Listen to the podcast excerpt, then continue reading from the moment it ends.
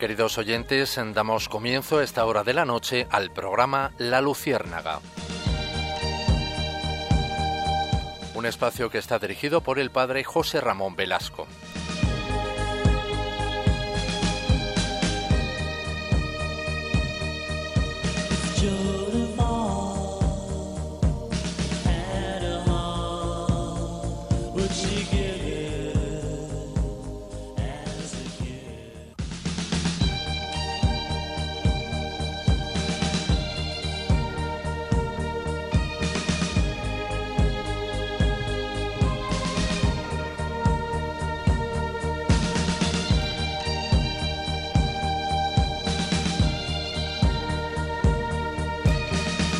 Corría el siglo XIII a.C.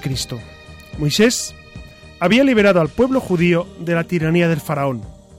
Cuando los hebreos salieron de la esclavitud en Egipto, guiados por Moisés, llevaban la plata y el oro que los egipcios les habían dado. Al llegar al monte Sinaí, en Arabia, Moisés lo escaló para hablar con Dios.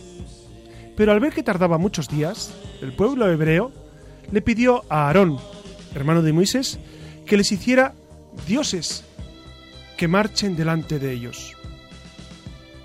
Aarón accedió y con los aretes de oro que todos llevaban en las orejas, fundió un ídolo en forma de becerro. Los hebreos lo adoraron y le ofrecieron sacrificios a ese dios. Tras cuarenta días, Moisés bajó del monte Sinaí con dos tablas de piedra, en las que estaban escritos los diez mandamientos. Pero al ver que los hebreos estaban adorando al becerro de oro, rompió las tablas de la ley que el, propio Dios, Yahvé, había escrito. Luego destruyó a ese becerro de oro haciéndolo polvo. Este polvo lo esparció en el agua en la que el oro flotó. Como castigo a los israelitas, les hizo beber de esa agua con el oro flotando. Posteriormente, Moisés volvió a subir varios días al monte y volvió con dos planchas iguales a las primeras, de piedra, en las que dijo que el dios Yahvé les había mandado escribir otros diez mandamientos. Este relato, queridos amigos, que recoge el libro del Éxodo, nos habla sobre la tentación continua de los hombres a buscar ídolos lejos de Dios. Por eso, esta noche, en este programa de la Luciérnaga, centraremos nuestra, eh, nuestro comentario, nuestro programa, en esa necesidad humana de referirse a los ídolos, sabiendo, como decía Chesterton, que quien no cree en el Dios de la revelación acaba creyendo en cualquier ídolo. Por eso, si les parece en esta noche, acompáñenos en esta nueva singladura de la Luciérnaga. Hoy recalaremos en esa necesidad humana de buscar ídolos fuera de Dios. Si Dios no está en el centro de nuestra vida, cualquier persona, cualquier cosa puede ocupar el centro de nuestra existencia. Por eso, hoy buscaremos los ídolos de la sociedad y trataremos de clarificar sobre este particular. Y finalmente la leyenda negra versará sobre una controversia que, y una acusación que nos hacen eh, algunos grupos cristianos evangélicos de que nosotros los católicos adoramos imágenes adorar imágenes está expresamente prohibido en la Biblia. ¿Nosotros adoramos imágenes? Es una pregunta que yo lanzo. Esa será la leyenda negra. Si la acusación que nos hacen, tanto evangélicos, testigos de Jehová, etcétera, es real o no, o es simplemente un bulo infundado. Por eso, si les parece, acompáñenos en esta noche en la cual nos dedicamos a los ídolos.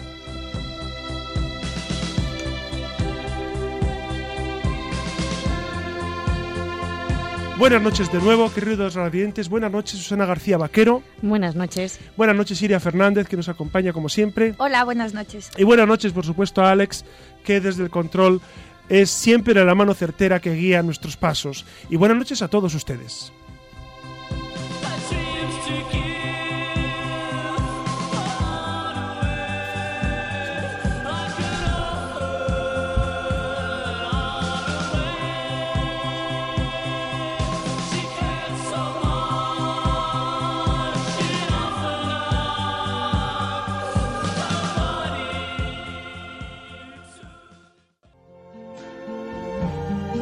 See trees green, red roses too. I see them you.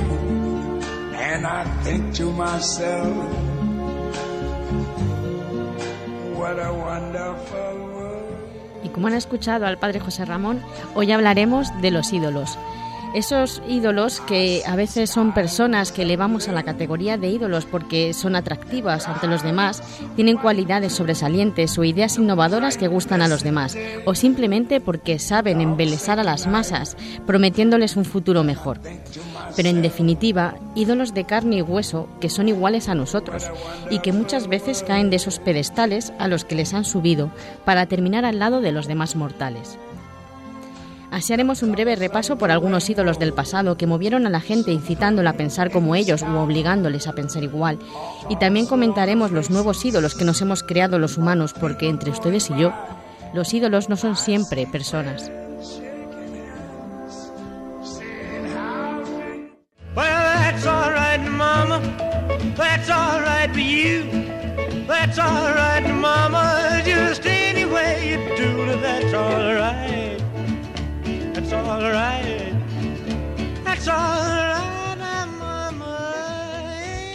Y como verán empezamos con Elvis Presley.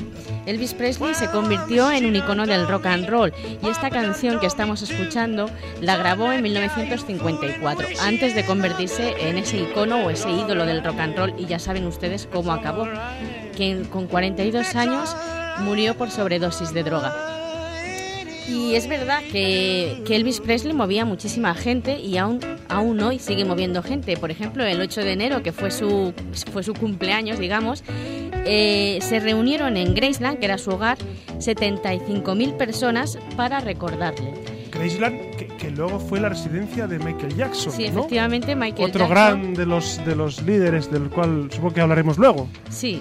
Claro. Y además Michael Jackson compró no solamente lo de Graceland, Sí, sí, sí. también tiene derechos también creo de los Beatles, así que es un ídolo que además O va sea que entre ellos, de entre ellos se amalgaman, ¿no? Los, los Sí, líderes, se puede los decir. ídolos.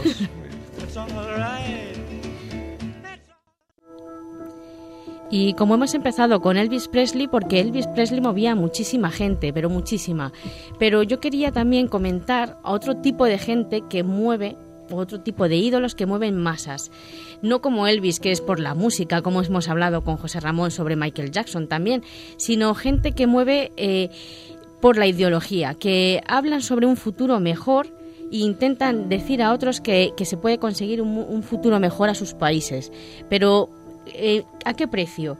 Porque estos hombres convertidos en ídolos, que en aras de materializar sus ideas, dividen a veces a las personas en buenas y malas, en aliados y enemigos. Y cuando les digan los nombres, a lo mejor se sorprenderán.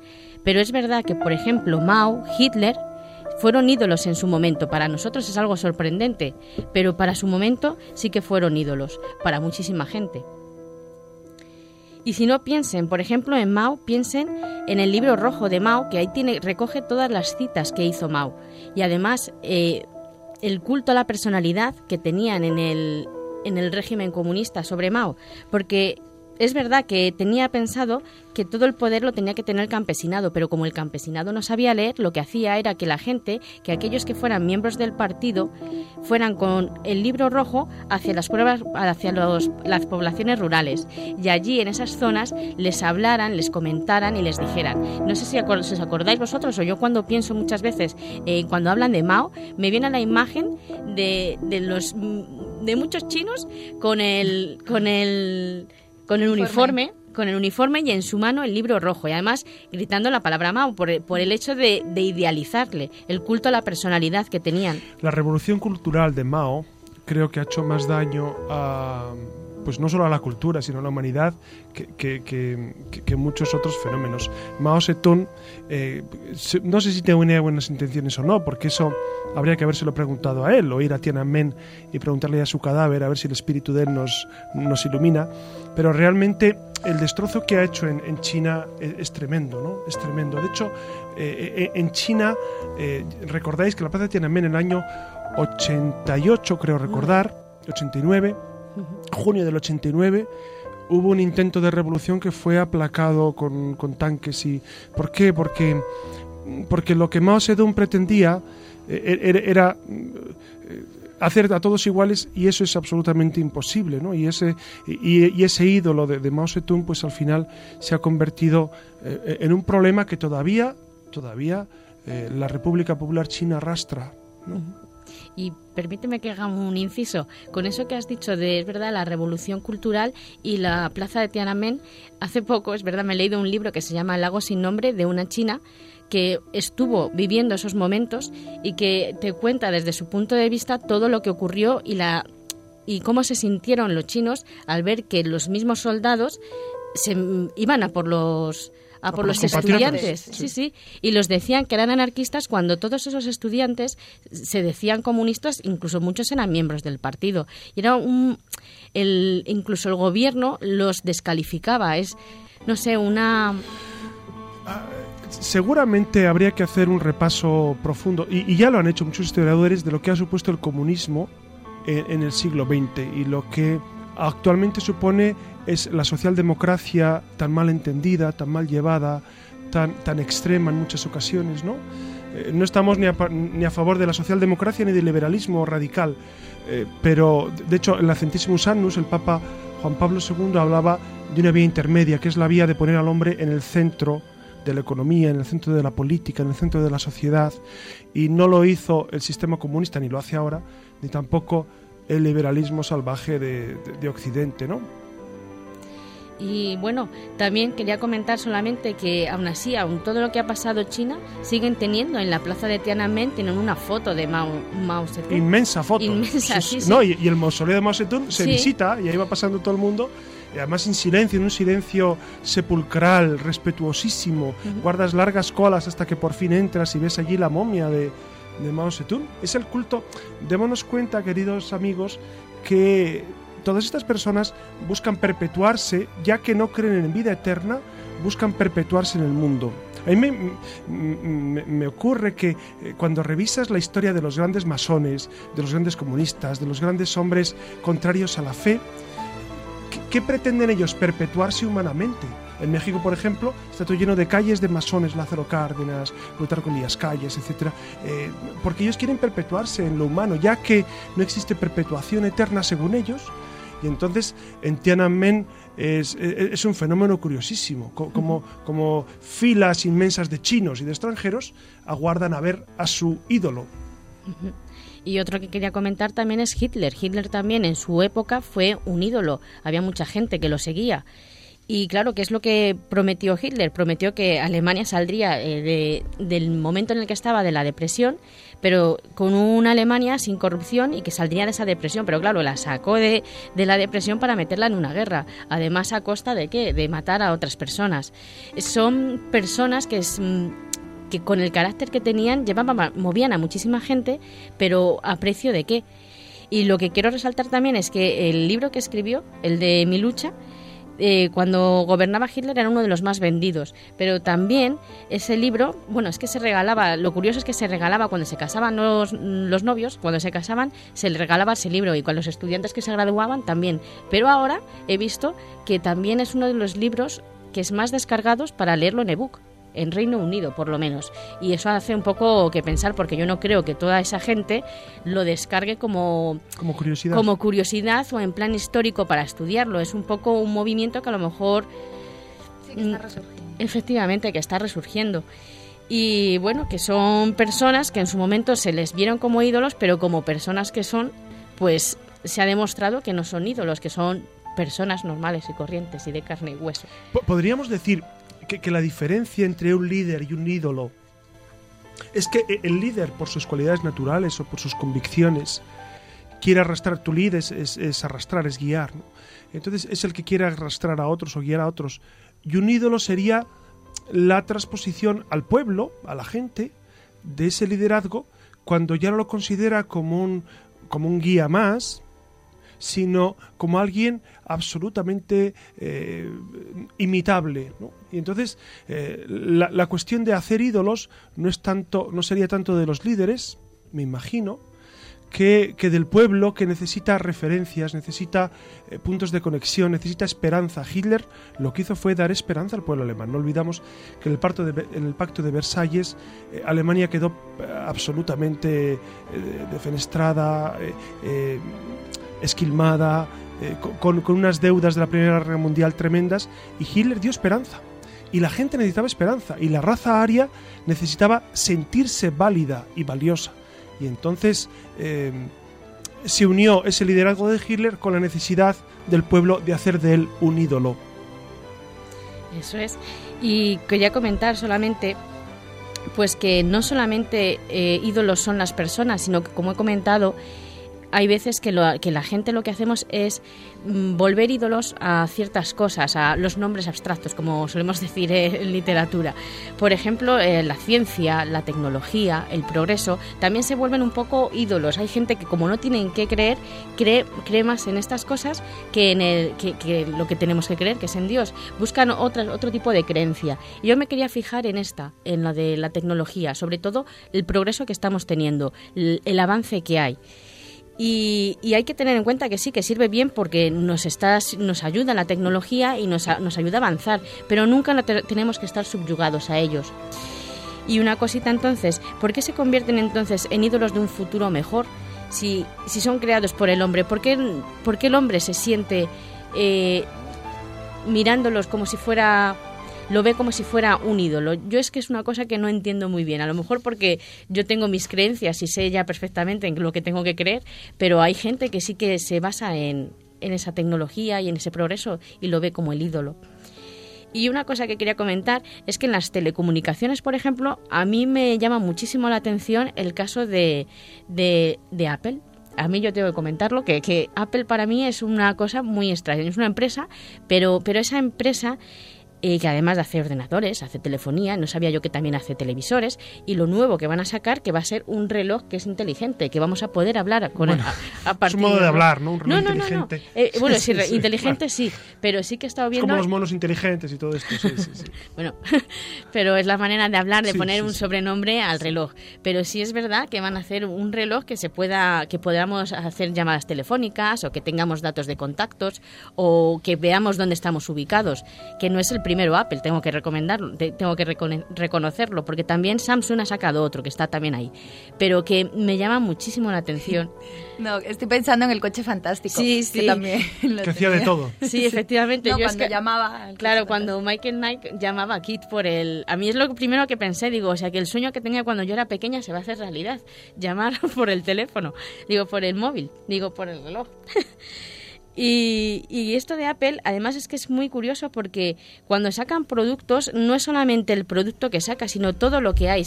Es no vende ya por el producto en sí, sino yo creo que es más la marca en sí lo que vende que el mismo producto, porque a lo mejor el producto no es ninguna otra cosa moderna. El iPhone que han sacado hace poco, un iPhone 5C me parece que era, y, y, a- y en esa, esa marca de iPhone no creo que haga una cosa mm, fuera de lo normal. Creo que lo único que tienen, no sé si mi compañero me podrá decir, es que puede detectar la huella dactilar de la persona.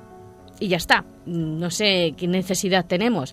Pero se hicieron colas enormes en Japón para poder comprarlo. Estuvieron durante toda la noche eh, esperando para que abrieran las, las tiendas para poder comprarlo. ¿Y por qué tanta, tanta expectativa pa- por, por un móvil que tiene una manzanita? No sé, es algo que a mí me llama mucho No, la atención. probablemente esto está asociado sobre todo a un tema de prestigio, ¿no? El, el- el tema de las nuevas tecnologías es... No sé si se puede entender como liderazgo, como tal, ¿no? no yo lo, lo entiendo más como una cuestión Sí, de prestigio. Pero ¿no? yo lo veo que, que, es como Apple, el mundo Apple, algo como que lo ven demasiado divinizado, no es por nada, porque no sé, es el, el sentimiento como pertenecemos a Apple, es como somos... Sí, por lo claro, la necesidad de fuera, grupo de pertenencia está ahí, es inherente a, a la necesidad de construirse ídolos, porque no lo hace uno por separado, ¿no? Cu- Cuando murió Steve Jobs, que murió hace, hace unos pocos años, eh, se publicó un texto que él, que él pronunció en la clausura de una universidad, que es un texto paradigmático de lo que supone eh, el estilo Steve Jobs, el estilo Apple, el estilo nuevas tecnologías. En el fondo, ahí se declaraba un hombre, un hombre que, que confiaba en las tecnologías por encima de todo. Y entonces, para él, su gran ídolo no era Dios. Él, él, de hecho, te- eh, te- tenía orientaciones budistas, una cosa muy, muy extraña, ¿no? Pero mm, él fundamentalmente eh, declaraba su confianza en las tecnologías. Su ídolo, su ídolo, y, el ídolo de los que siguen eh, esa corriente es la tecnología, es lo novedoso, es lo último, es el prestigio que otorga tener la vanguardia de la telecomunicación. Eh, son ídolos que al final es sustituir a Dios, al Dios verdadero, al Dios de la revelación, por otros ídolos y otras cosas que eh, tratan de colmar el deseo de plenitud del ser humano. Pues con ese deseo de plenitud yo creo que también ahora está eh, sobrevalorado las redes sociales, por ejemplo, para, para ahora que estamos hablando de Internet, de los móviles y todo esto, pues eh, sobre todo las redes sociales. La que más se mueve, en la que más nos movemos es la de Facebook, por ejemplo. En esa se dice que, según el Ministerio, lo- la mitad de los internautas usan las redes sociales y el 12 millones de españoles suelen conectarse a la de Facebook. Yo no sé si vosotros sois usuarios de Facebook. Yo tengo que reconocerme que soy usuaria Yo de no. Facebook. Yo no. Yo no. no, yo sí. Mientras pueda sobrevivir sin Yo soy serlo. usuario del microondas y del frigorífico. Bueno, bueno, eso aparte. Pero bueno, el caso que, se, que empezó siendo solamente una red de contactos para estudiantes de Harvard y ha acabado siendo una red que une a millones de personas. Tanto es así que, cu- que se cuenta que en agosto de 2013 hay una, un- 1,5 mil millones de usuarios en todo el mundo. Y esto hay que tener también cuidado porque eh, el Facebook será muy interesante, no sé si saben lo que es, es un lugar en Internet en el que podemos poner nuestro perfil, nuestra información, nuestros viajes, todo, todo en ello. Y hay que tener cuidado porque eh, la política de privacidad, aunque tiene, eh, según se ve, eh, está siendo denunciada porque los anunciantes, los, la- algunas empresas de marketing están cogiendo información sobre nosotros. Entonces yo solamente quería comentar y para finalizar, para todos aquellos usuarios de Facebook como yo, que tengamos cuidado qué es lo que vamos a colgar, porque es verdad que hay muchas empresas que al contratar a una persona, lo primero que hacen es buscar en su perfil de Facebook a ver cómo es y las fotos que cuelga. Yo con eso termino y, y a mi Aviso, aviso a compañera. navegantes. Aviso, aviso, sí, sí, sí.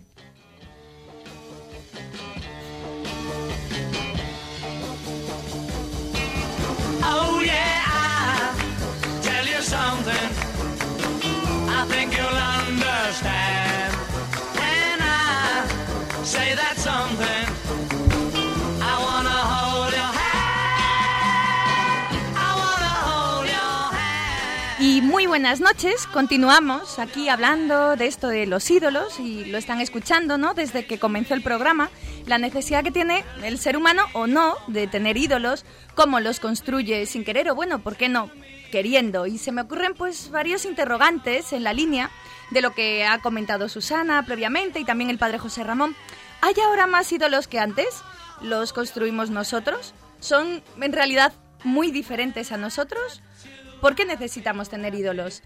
Este último señalamiento va unido a la cuestión de si necesitamos o no creer en algo o en alguien que, bueno, que antes ya, eh, si han estado escuchando eh, esta, esta, esta duda, ¿no? Este interrogante ya ha quedado resuelto. Pero como ven, eh, son interrogantes, ¿no? Cuando nos planteamos abordar este tema, lo hicimos pensando en lo que busca el ser humano. Pues en el fondo se trata de eso, ¿no? En quién se fija y cómo quiere ser o que le vean los demás. Y si bien nosotros, cristianos, tenemos la mirada puesta en Dios, ¿por qué tantas veces ¿no? nos dejamos atrapar por los ruidos de ahí fuera y ponemos las vistas en personas de carne y hueso? Por no hablar de otros ídolos que ya hemos comentado, como el dinero, la familia, el prestigio. Y mm, nos quedamos con la boca abierta, ¿no? Algo veremos en ello, digo yo, algo que no es inocente, algo que la sociedad nos proporciona para tenernos entretenidos y que nos engulle para hacernos a todos iguales. No sé, tal vez ya están escuchando, me estoy poniendo muy dramática esta noche, pero es que este tema trae mucha cola y probablemente necesitaríamos muchos minutos para tratar en profundidad estas y otras cuestiones, pero de momento nos conformamos con estas pseudo reflexiones, ¿no? Para que las dijeran bien y las rememoren de vez en cuando.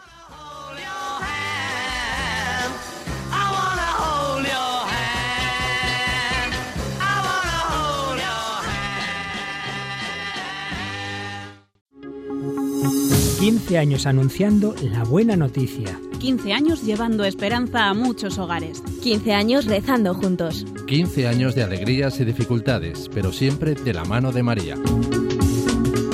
Ayúdanos a seguir muchos años más esta senda con tu oración, voluntariado y donativo. Si quieres hacer un regalo de cumpleaños en forma de ayuda económica a la Radio de la Virgen, puedes informarte de cómo hacerlo llamando al 902 500 518. Radio María, 15 años. Nuestra fuerza, la esperanza. Y sí, nos estamos poniendo un poco más melancólicos con este cambio de música, pero para continuar ¿no? y concretar con esto de los ídolos, yo propongo una línea, uy, una línea, una lista de ídolos, muy en la línea de lo que ha hecho antes Susana, una especie de decálogo con las personalidades del mundo de la farándula. No me pregunten por qué me ha tocado a mí hablar precisamente de esto, del mundo de la farándula, que se cuelan a diario en nuestras casas a través de la televisión o de la prensa. Y bueno, aquí todos juntos vamos a intentar escudriñarlos, aunque sea dar unas pinceladas por encima para desmitificarlos. Y seguro que, que a más de uno les suenan, por supuesto.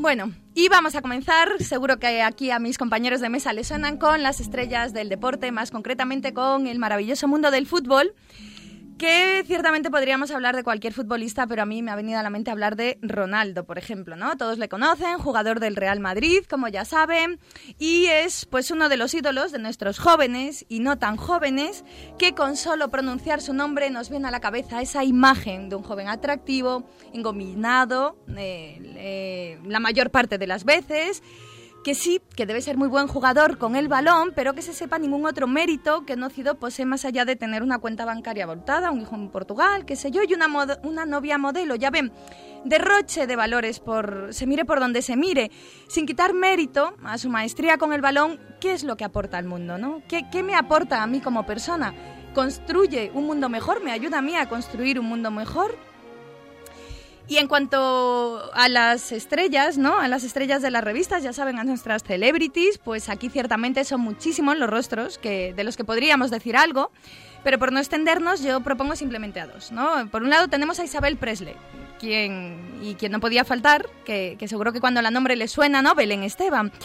Y la primera, Isabel Presley, pues se nos presenta como un icono de elegancia, de eterna juventud, de como una mujer con clase, dirían algunos, y ciertamente es una mujer bella, pero ahora bien, ¿significa que nosotros solo admiramos la belleza? ¿Que nuestros ídolos se construyen por las apariencias? Y bueno, de Belén Esteban, mm, ¿qué, qué me Hombre, dicen? gran, gran intelectual que Por ahora ha publicado supuesto. un libro. Eso, que- efectivamente. Que, es primerísimo nivel de ventas. Top ventas en estas navidades, Lo ambiciones es, y es reflexiones. Muy interesante, ¿no? Claro. Muy interesante no por ella, si- sino por no, la no, gente. por supuesto. Claro, además, Muy interesante. en un momento en el que las ventas de libros están por los suelos, las editoriales no saben qué hacer para, sa- para salir adelante, Sí. ¿no? Y, y con sus proyectos, pues ¿Y qué aparece... cuentan en el libro? A mí me encantaría saber eh, qué, qué cuenta en ese libro. Me encantaría. De hecho, eh, lo voy a mirar, lo voy a mirar. Claro, sí, pero, pues Voy sí, ciertamente eh, es muy osado, ¿no? Eh, opinar acerca de un libro que... Que no hemos leído, Que no hemos leído, pero, pero bueno, a mí me resulta curioso el, el imaginar a toda esa gente que ha hecho las colas, ¿no? Para comprar el libro, para que les firmen, tal. Cuando se contemplan en el espejo, ¿no? ¿Qué imagen les devuelve? Eh, bueno, no acabo de entenderlo muy bien. Y en el momento en el que tienen puesta la vista en Belén Esteban, me refiero, ¿no? Y, y bueno, si alguno de ustedes lo sabe, pues por favor ya saben, nos lo cuentan, se pueden poner con nosotros en contacto a través de la página La Luciérnaga, a través del correo, perdón, la luciérnaga arroba radiomaria.es, que, que siempre lo decimos al final, pero, pero ustedes sigan participando, ¿no? Ya saben que es la manera que tenemos de, de, de, alguna manera, ¿no? De, abrir una ventana para dar cabida a todas sus opiniones. Y bueno, si bien hemos mencionado a Belén Esteban, Jorge Javier Vázquez, eh, lógicamente no podía faltar, Mario Vaquerizo, en fin, es que eh, la lista podría ser tan larga, pero mm, para ponernos un poquito estupendos, serios, si prefieren, pues vamos a hablar de Obama y del recientemente fallecido Nelson Mandela, ¿no? Ahora que todo el mundo se rasga las vestiduras con, con, el defensor ¿no? de la abolición de las diferencias raciales en Sudáfrica, a mí me resulta interesantísimo, no sé qué piensan mis compañeros, ¿no? Ver y escuchar a esos que pregonan que Mandela es su ídolo y comprobar si predican o no con el ejemplo, ¿no? Porque esa es otra, esa es otra cuestión interesante, ¿no? Si, si tenemos ídolos es para, para eh, repetir, ¿no? Esos, eh, esas conductas o simplemente es para, adora, para adorarlos, ¿no? No lo sé, ¿no? Si una persona es admirable, si es digna de admiración y respeto por lo que desprende, eh, pues en parte es porque de alguna manera querremos parecernos a él, ¿no? No sé si se trata de, hipocr de hipocresía o, o, bueno, ¿no? O, burda admiración. Y, y, el no menos caso curioso de Obama, fascinante, ver, ver cómo Premio funciona. Nobel de la Paz. Claro, es que es... A los es, tres meses de ser elegido presidente. Dos claro, meses. es que es, es, alucinante, ¿no? Ver, ver cómo funciona es alucinante, la maquinaria ridículo. de la construcción Solo yo veo de que es ridículo. Claro, claro, no, no, pero es que... Eh, es ridículo. Es ridículo. Claro. Sí, pero eh, es que detrás existe una construcción, la maquinaria está de construir ídolos, ¿no? Lo que pretenden, porque no... ¿Me perdonas un, un, una, cita, un, una cita sobre el libro de Belén Esteban que a mí me ha dejado has... perplejo? Bueno, el, el, libro en concreto se titula Ambiciones y Reflexiones. Uh -huh. Pero Boris Izaguirre, que es la mano uh -huh. que meció la cuna a la hora de, de escribir aquel libro, dijo, Belén Esteban se ha hecho a sí misma igual que Leticia. Leticia supongo que se refiere a la princesa. Por las dos princesas, la claro, del pueblo claro, y la de claro. la corte. Y yo me quedo perplejo pensando, pero esta gente se dará cuenta hasta qué punto nos toma el pelo brutalmente o vamos, es decir, eh, no entiendo, no entiendo e-, ese afán por ensalzar a personas que, que en el fondo yo no sé y, y, y qué mérito tienen. Uh -huh. Es igual que dar el premio Nobel de la Paz a Obama. ¿Qué mérito había hecho en ese momento? Se lo, si se lo dieran hoy le preguntaríamos qué mérito ha hecho hoy. Pero a Belén Esteban, ¿qué mérito ha hecho para ser, eh, para estar a nivel de Leticia, por ejemplo? O, o a nivel de, de, de grandes intelectuales o, o gran gente de, de, predicamento. Es el mundo que necesita crear ídolos, mm. como sea. Mm. Y es cierto que hay algunos espabilados, y, y, es, y es, encomiable, o por lo menos eh, es, eh, es muy interesante ver cómo se sirven de la necesidad del mundo de hacerse ídolos, de, de, de gestarse ídolos. Pero es que las revistas de corazón es curiosísimo que, que, cuando le preguntas a la gente, nadie lee las revistas. Le preguntas, ¿tú las has leído? No. Nadie lo ha leído. Y sin embargo, todo el mundo Todos. lo sabe. ¿Tú has visto el programa X de Cotilleo? No, no, yo no veo esas cosas. Pero... Y sin embargo, todo el mundo lo conoce. Curioso, curioso el tema, ¿no? De, de, estos ídolos, que por otra parte son ídolos de barro. Son ídolos de barro, ¿no? Que, que, que hoy están en la picota y lo vemos con Belén Esteban y con tantos otros que han pasado por, por nuestras vidas, de televidentes o de radioyentes o de, o de lectores de periódicos, y cómo a los pocos días ellos eh, pues se sumen en el barro de nuevo. Sí, ya para ir terminando, ¿no? Porque imagino que, nos estamos dejando a muchísimos otros eh, ídolos también en el tintero. Pues podríamos traer a colación a Lady D, quien sigue pues un poco en la línea de lo que comentaba José Ramón, ¿no? Pues ocupando portadas y portadas de revistas, eh, pues 16 años, ¿no? Después de aquel fatídico accidente.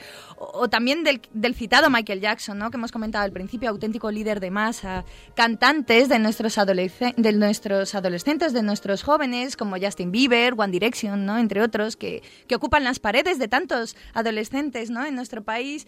Y bueno, pues es sorprendente ¿no? el ídolo que se viene erigiendo desde hace unos meses, que seguro que les suena, que es el Papa Francisco. Sí, decimos bien porque estas, navidad, estas navidades ha aparecido en la portada de una revista muy prestigiosa, no sé si es, es, la, del, es la de Times. Y, y, bueno, cuando hasta ahora ningún otro religioso pues lo había conseguido. Yo quiero creer que se trata de una campaña desde el cariño y el reconocimiento, aunque habrá, ver, habrá que ver ¿no? cómo sale esto. Y seguro que quedan pues muchos rostros más ¿no? conocidos. Y por favor, pues hagan ustedes memoria, rescátenlos y prueben a analizar qué es lo que les hace ser especiales y por qué son nuestros ídolos. Ciertamente es una aventura fantástica observar cómo funcionamos y, más fascinantemente aún es reconocernos como somos. Ahí queda eso. Buenas noches, les dejo a continuación con el padre José Ramón y con su leyenda negra, que en esta ocasión no podría ser eh, ni abordar otra cosa que los ídolos, ¿no? Ya saben. Oh, yeah. Tell you something. I think understand say that something. I wanna hold your. I wanna hold your hold your. Oh, please. Después de escuchar esa sintonía de los Beatles, ¿quién más que ellos han sido grandes ídolos de, de la juventud y de la música? Y en este tema de los ídolos, es necesario, es necesario referirnos a, a, una cierta leyenda negra que se ha cernido sobre la Iglesia, porque nos acusan de que nosotros adoramos imágenes, que tenemos ídolos, que, no vamos derechamente a Dios y no nos quedamos en las mediaciones. Esto es muy de Lutero y muy de los evangélicos y del estilo protestante de entender la fe. ¿Qué respuesta podemos dar? Pues habría que distinguir, habría que distinguir eh, qué es una imagen y qué es un ídolo. Un ídolo eh, es una imagen usada como un objeto de adoración, un falso dios. Y una imagen es una simple reproducción. Una imagen es una foto, por ejemplo. ¿Y qué es adorar? Adorar es tener un amor reverente y una devoción pues a una deidad, a un ídolo, a lo que sea, ¿no?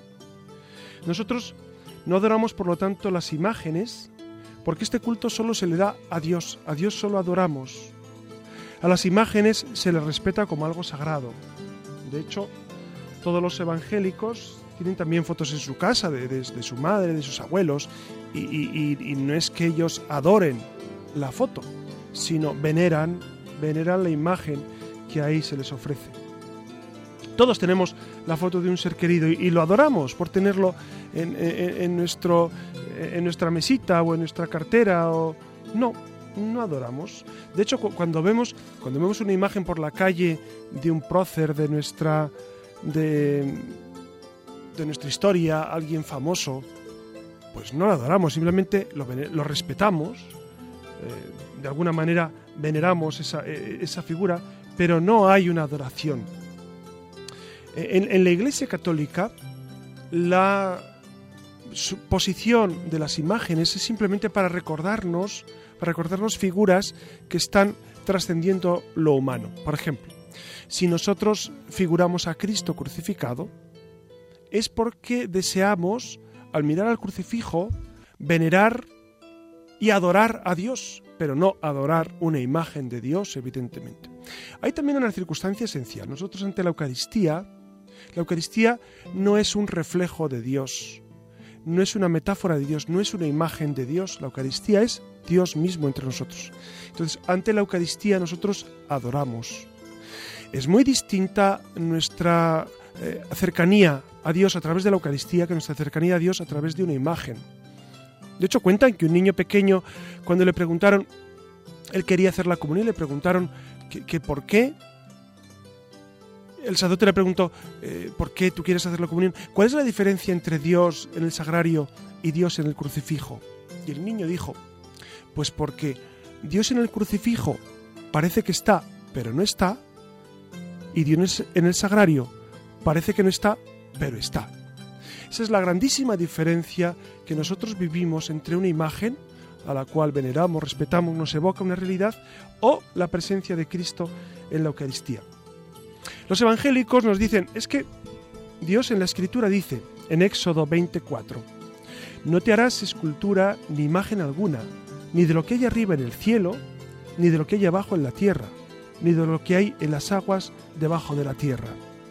Está diciendo claramente que no construyen imágenes, pero en, en números 21.8 cito, y dijo Yahvé a Moisés, hazte un abrasador y ponlo sobre un mástil. Y Moisés hizo una serpiente de bronce y la puso en un mástil. Todo el que haya sido mordido por serpiente y lo mire, vivirá. Pues ahí tenemos una imagen. Moisés eh, eh, recibe ese encargo de Yahvé de construir una imagen de una serpiente, ponla sobre un estandarte y todo el que mire la serpiente quedará curado, que es imagen después de Cristo crucificado. Por eso, eh, Yahvé, cuando castiga al pueblo precisamente a causa del becerro fabricado que, hemos leído al inicio por Aarón, Dios de nuevo dice, no construyan, no construyáis ídolos, no construyáis ídolos. Sin embargo, de nuevo en otra ocasión, alude en Éxodo 25, dice a, a, Moisés, harás dos querubines de oro macizo, los harás en los dos extremos del arca. Haz el primer querubín en un extremo y el segundo en el otro. De hecho, recordamos que el arca de la alianza tenía, que contenía las tablas de la ley y, la- y el bastón de Aarón, pues tenía querubines figurados ahí. Luego, eh, en el Antiguo Testamento sí aparecen figuras, sí aparece la representación gráfica de Dios y de las cosas de Dios, porque el hombre necesita, necesita tener cerca, necesita tener cerca, eh, pues las imágenes de la divinidad. Fíjense, queridos radioyentes, que nosotros en nuestra vida seguramente hemos pasado por épocas en las que hemos idolatrado cosas o personas. La peor idolatría es la de uno mismo, de la cual no hemos hablado. Pero antes que los Beatles, antes que Michael Jackson, antes que los próceres de la humanidad, estamos nosotros mismos. Nosotros somos grandes ídolos para nosotros mismos, que es la soberbia humana, que mm, busca centrarse en sí mismo, constituirse como centro del universo, como ser el ónfalos. Los griegos tenían un sitio en Delfos. Delfos era un lugar donde iban a consultar a la pitonisa, entonces había una piedra que era como un embudo invertido, que lo llamaban el ónfalos. Es el ombligo del mundo. Pues, si me permiten, el gran peligro que tenemos, que tenemos todos, es convertirnos en ombligo de nuestro propio mundo, ser ídolos de nosotros mismos. Y al final, acabar diciendo como el Che Guevara, el Che Guevara decía, prefiero morir de pie que vivir arrodillado, lo cual es una gran mentira, ¿no?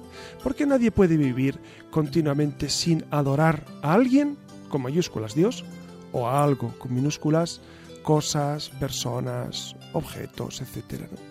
Al final, todos acabamos adorando a alguien. Y si no adoramos a Dios, que se merece toda nuestra adoración, pues acabamos adorando o a nosotros mismos, que es muy triste, o a grandes personajes de la historia, que es igualmente triste, o a cosas, objetos, eh, el poder, el prestigio, el, el- ser tenidos en cuenta, etcétera, etcétera. Por eso, ojalá que, que mm, este rato que hemos compartido con ustedes esta noche sirva para hacer una, una reflexión cada uno de dónde realmente eh, está el fin al que yo tiendo.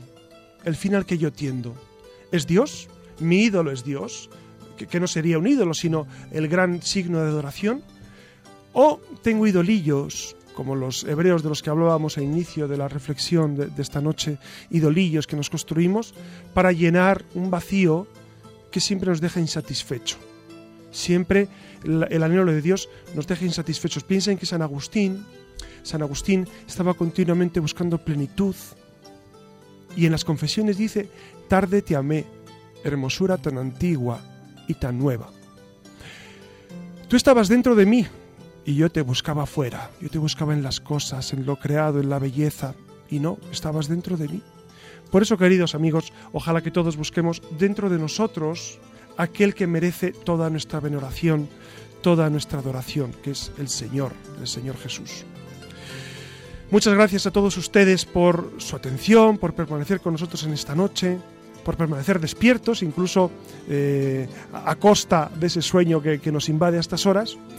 Muy buenas noches, Siria Fernández. Muy buenas noches. Descanses. Buenas noches, Susana García Vaquero. Buena- buenas noches. Y buenas noches, Alex, en el control, que siempre nos ayuda con tanta intensidad. Buenas noches a todos y nos veremos en la próxima emisión.